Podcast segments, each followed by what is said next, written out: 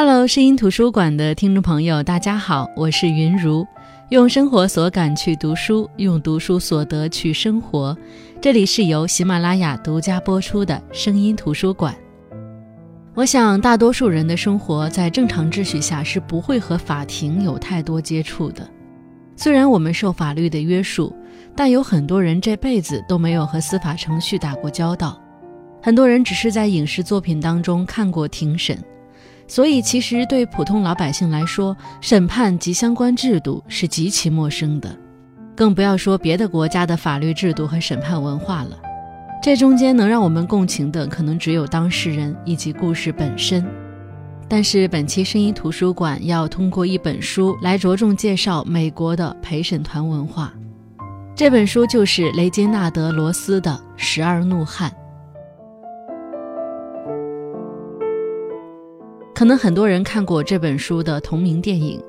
这部作品通过一场陪审团审判，生动演绎了美国的法律制度和文化。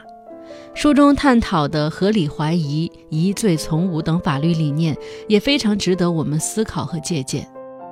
这本书其实是电影的剧本，讲述了一个在贫民窟长大的十八岁少年，因为涉嫌杀害自己的父亲被告上法庭。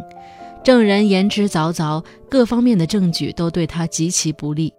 十二个不同职业的人组成了这个案件的陪审团，他们要在休息室达成一致的意见，裁定少年是否有罪。如果罪名成立，少年将会被判处死刑。十二个陪审团成员各有不同，除了八号陪审员之外，其他人对这个犯罪事实如此清晰的案子不屑一顾。还没有开始讨论，就认定了少年有罪。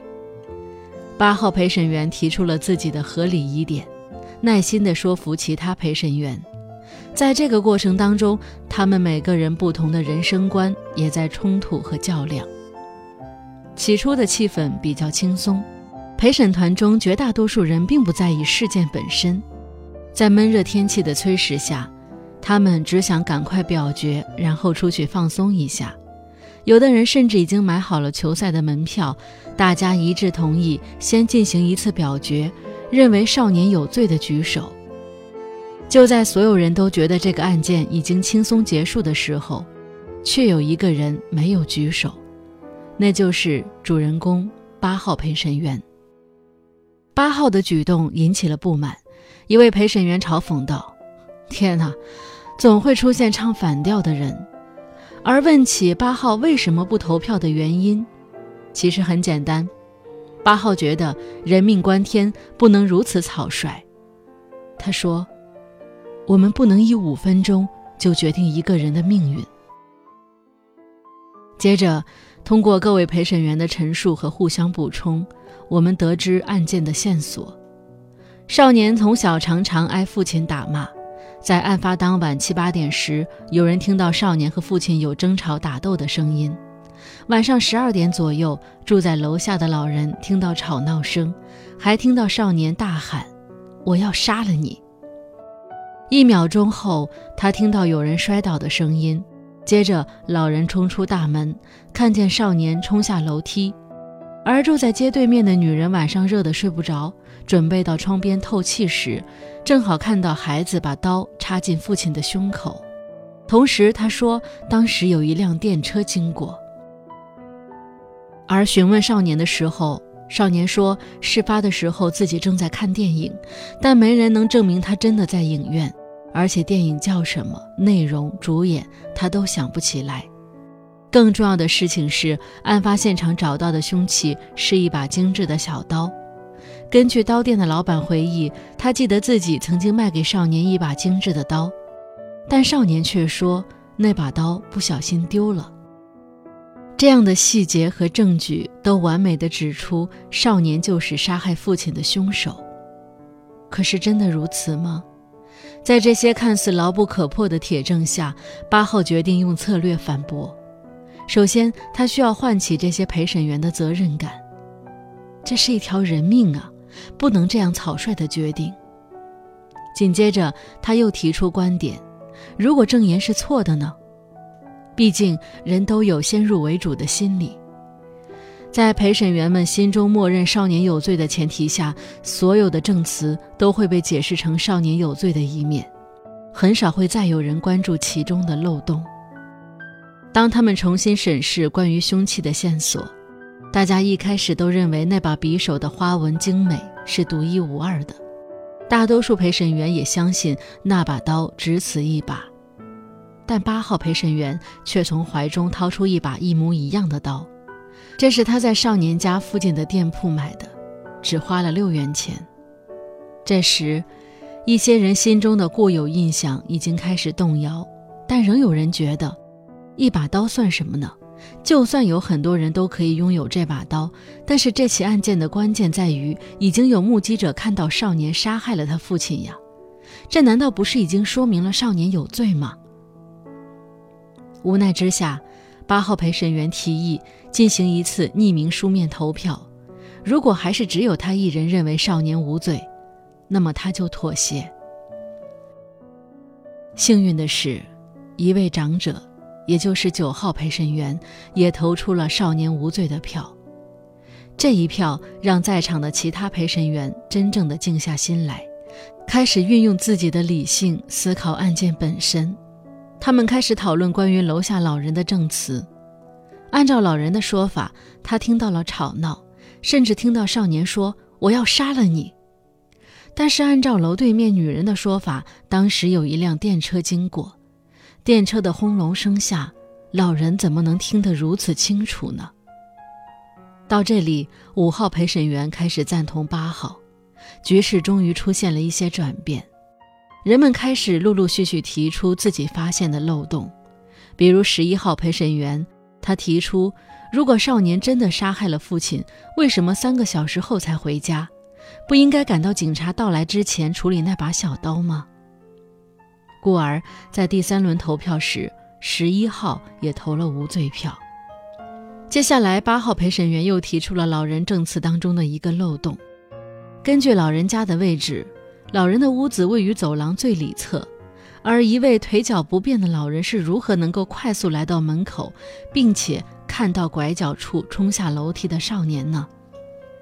与此同时，二号也为八号的证言做了实验。模拟了走出这段路程需要的时间是四十二秒，远超老人所说的时间，因此二号也倒向了无罪的一边。经过四轮分析辩论，原本只有八号一人认为少年无罪，到现在场内一半陪审员都认为少年无罪。八号的努力看到了结果，新的疑点被不断发现。经过第五轮证词分析后，场上只有三位陪审员仍然固执地认为少年有罪，分别是十号、四号、三号。十号是个顽固的老中产，对社会底层有着固有的偏见和刻板印象。他这样描述底层的人：“你知道这些人在说谎，他们生来如此，他们杀人不需要必要的理由，他们什么都做得出来。”这番说辞引起了其他陪审员的不满，人们纷纷离席表示反对。十号也意识到自己行为的不妥，勉强投了无罪票。而四号，他是一个理性派，他坚信楼对面女人的证词，认为目击到的事实不容更改。这个时候，九号站了出来。他表示，根据那位女士鼻梁上的压痕，可以推断女士是个近视。如果她只是半夜起来透气，刚从床上起来，在没戴眼镜的情况下，怎么可能看得清楚呢？到这里，四号也被说服了。此时唯有三号负隅顽抗，而他之所以如此固执，是因为他自己的家庭，他自己的儿子。他从小就教育自己的儿子要当一个硬汉，全然不在乎儿子的感受。儿子十六岁时和他打了一架，那之后他们就再也没有见过面。三号陪审员咆哮着，坚信那些存在漏洞的证言，但当他愤怒地撕碎和儿子的合照，泪水夺眶而出时，他意识到自己只不过是把对儿子的愤怒转移到了这个少年身上。最终，三号在内心和儿子和解，他说：“他无罪。”这句话是在对少年说，也是在对自己的儿子说。那至此，十二位陪审员全都投了无罪票。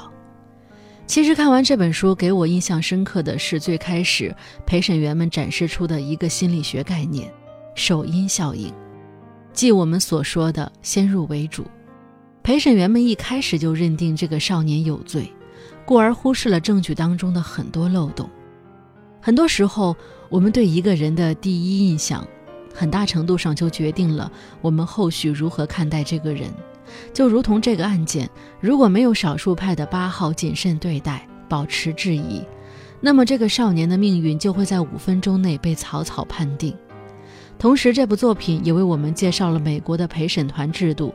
美国陪审团的陪审员们是随机抽取的，他们各色皮肤、各种职业、各种文化程度，他们不受任何人操控。陪审员独立于政府之外，独立于司法系统之外。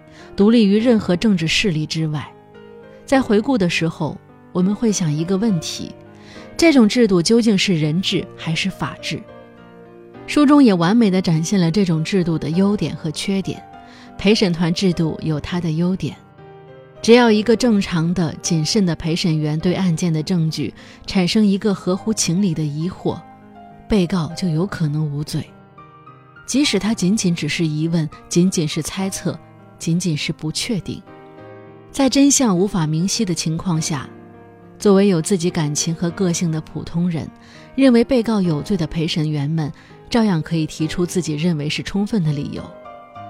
在这样的一个对峙的局面下，陪审员们开始用理性的思维来对待这件事儿，至少大家已经不得不以严肃的态度来看待法律，而不再是当成一个普通的游戏。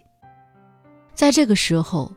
你的情感偏见必须受到别人的质问，因为他们是和你同等地位的人，现在在履行着和你同样的陪审员的职责。在经过激烈的辩论之后，一个陪审员终于道出了自己对此的心声。他说：“我们的责任重大，我们拥有伟大的民主，我们被认可和信任，为真正无辜的人洗脱嫌疑，我们拥有权利。”这。是我们强大的原因。由此，我们才有可能审视这个制度所具有的好处和缺陷。正如那个坚强的陪审员所说：“普通人也会犯错，所以这个制度也许是比较脆弱的，脆弱的就像人的生命一样。但这个制度无疑也是强大的，因为它是人类为了更好地保护自身，为了延续自己的生命而创造出来的。”它捍卫了人类基本的自由和权利，捍卫了神圣的尊严和价值。当然，九号陪审员老人的一段话解释了那个楼下的老人为什么说谎。他说：“我认为自己比在座诸位都了解他的想法。他是一个沉默寡言、胆小怕事、毫不起眼的老人，庸庸碌碌，一事无成，没人认得他。”名字也没在报纸上出现过。他已经活了七十五年，但这些年没有人认识他，没有人听他说话，没有人征求过他的意见。毫无存在，是一件很伤感的事。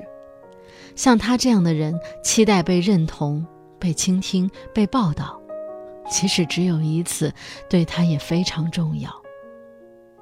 放弃这样的机会，太难了。这段话让我们理解了那个老人为什么会说谎。我们无法否认人性是有其弱点的，但某些光辉不应该被掩盖。良知、理性与质疑，也许正是这项陪审制度存在的意义和价值。司法裁断不是个人情绪的宣泄，不能任由主观偏见横行无忌。读这本《十二怒汉》，除开其中对于美国司法制度的思考。更重要的是，其中提供了合理怀疑的平等机会，给予每个美国人认真对待自己拥有的权利的精神。最深层的含义也在于对人理性的一种赞美。在这场辩论当中，这十二个人都经历了内心的激荡，他们的价值观被碰撞、被撕裂，他们的良心被审视，也被折磨。每个人都有自己的思考和判断，基于不同的人生阅历，从各个角度去参透事情的本质，一步步无限大的去接近真相。这才是陪审团制度发挥最大作用的高光时刻。但最终从结果来看，他们费尽口舌、挖空心思，实际上只干了一件很小的事情。就是挽救了一个小男孩的生命。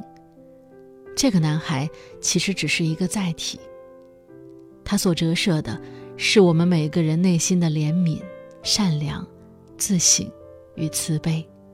而理性累积的过程，其实也无非就是救起了一个又一个的小男孩。记得一个影评人在看过同名电影后曾经说过。如果所有人都坚信地球是宇宙的中心，那你是否能够坚持做哥白尼呢？逻辑和制度，正是这两个规则保证了少数可以说服多数，一个群体可以从各持己见，到达成共识，接近客观真相。但个人的认识总是有限的，生活带来了经验，也带来了一些偏见。为了追求最大化的公平正义。人类在法治的路上设置了很多规则，去引导人们思考，并要求人们严格遵守。那《十二怒汉》这部作品的意义，我个人认为，并不是在于无罪的结果，而是在于辩论的整个过程。那是关于人类和世界的两大哲学命题。借助十二陪审团的辩论，对个人和集体。个人和社会，真相和怀疑，等级和尊严，意见和理解，理性和情绪，坚持和盲从，法律和良心，激情和冷静，大胆假设和小心求证等命题，围绕着这些进行交流和探讨，这才是火花四溅的碰撞，直指人心。好的，我是云如，这就是本期的声音图书馆，我们下期再见。